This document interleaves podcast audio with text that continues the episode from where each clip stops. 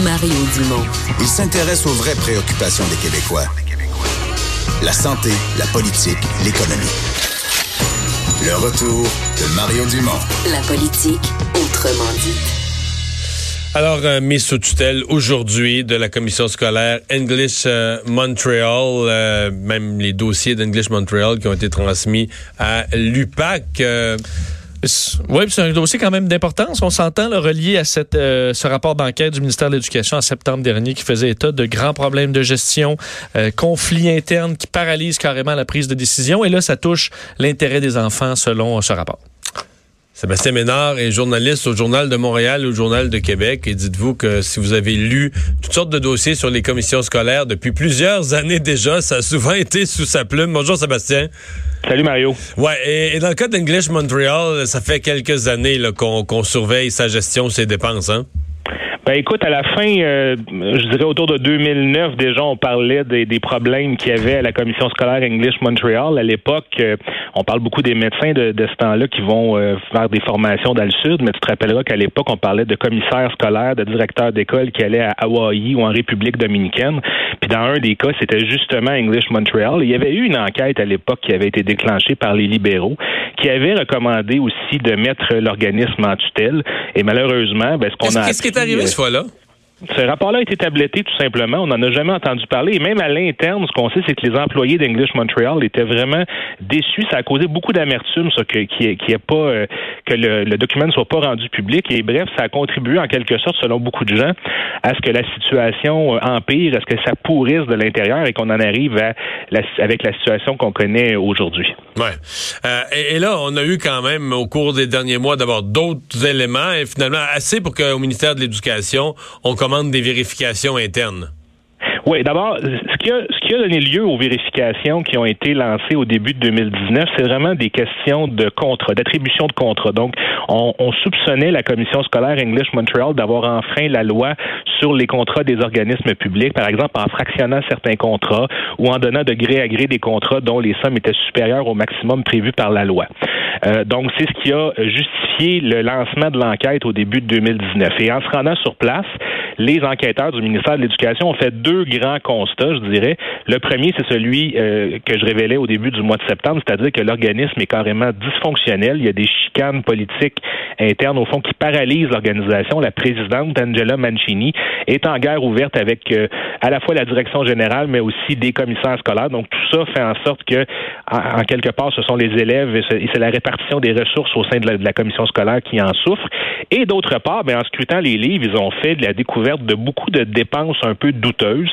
Et c'est la, la, deuxième partie du rapport à laquelle j'ai eu accès euh, il y a quelques jours et dont je traitais au, en début de semaine. Ouais, dans laquelle celle où on parle des bijoux de chez Swarovski, puis euh, du vin, puis Exactement. Ben en fait, on, on, j'avais l'impression en prenant connaissance des, euh, des éléments qui étaient contenus dans cette partie-là du rapport qu'il y a des commissaires scolaires qui ont vraiment rien compris au cours des 10 ou 15 dernières années. Il y a eu tellement de révélations puis tellement de dénonciations qui ont été faites. Quand on voit, par exemple, qu'il y a des achats d'alcool qui avaient été faits pour le conseil des commissaires, pour des réunions du conseil, euh, c'est assez particulier de voir ça. Quand on voit justement, comme tu le dis, une montre de chez Swarovski qui est achetée pour un employé, un voyage à Boston pour le bon, ça peut être justifié dans certains cas de faire des missions de formation ou des, des voyages à l'extérieur à des fins pédagogiques, mais quand on voit que l'organisme réserve sept chambres d'hôtel pour des dirigeants de son organisation, plus les coûts de la conférence, plus les coûts et tous les frais de déplacement, on voit la facture qui est incroyable.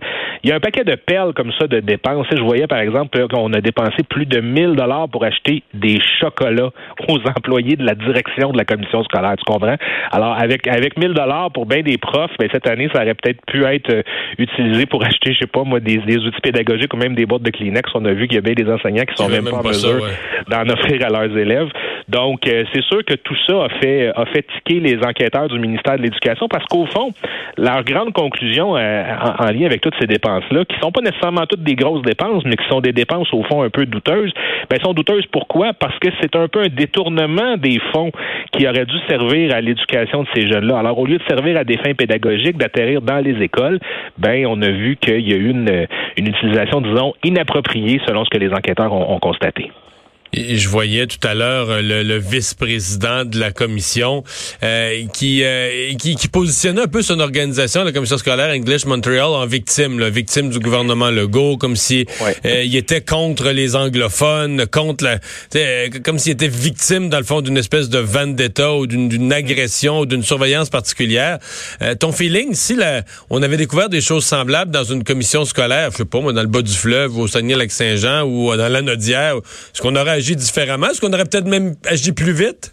Oh, probablement. Moi, je pense que c'est effectivement la soupe était un petit peu chaude pour le gouvernement. C'est un peu pour ça, je pense qu'il y a eu des délais euh, relatifs à la prise de décision. Mais tu parles du vice-président de la commission scolaire.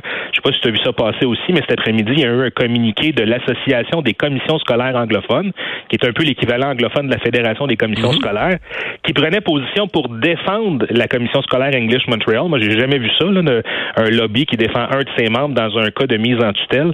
D'abord, une mise en tutelle, c'est très rare, mais de positionner en disant, au fond, qu'on se questionne, le rapport n'a pas été rendu public en entier, on aimerait ça que tout le monde soit entendu.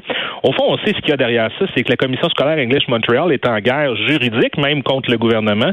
Elle conteste la loi sur la laïcité, par exemple.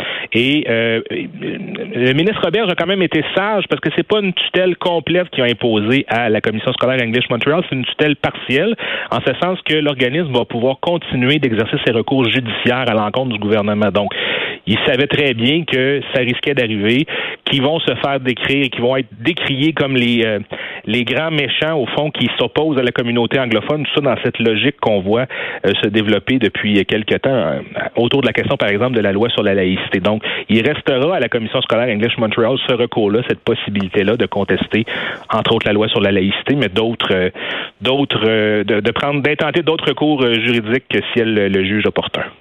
Sébastien Ménard, merci beaucoup. Plaisir, Mario. Journaliste au Journal de Montréal, le Journal de Québec, responsable de plusieurs de ces dossiers d'enquête sur les finances des commissions scolaires. Le retour de Mario Dumont.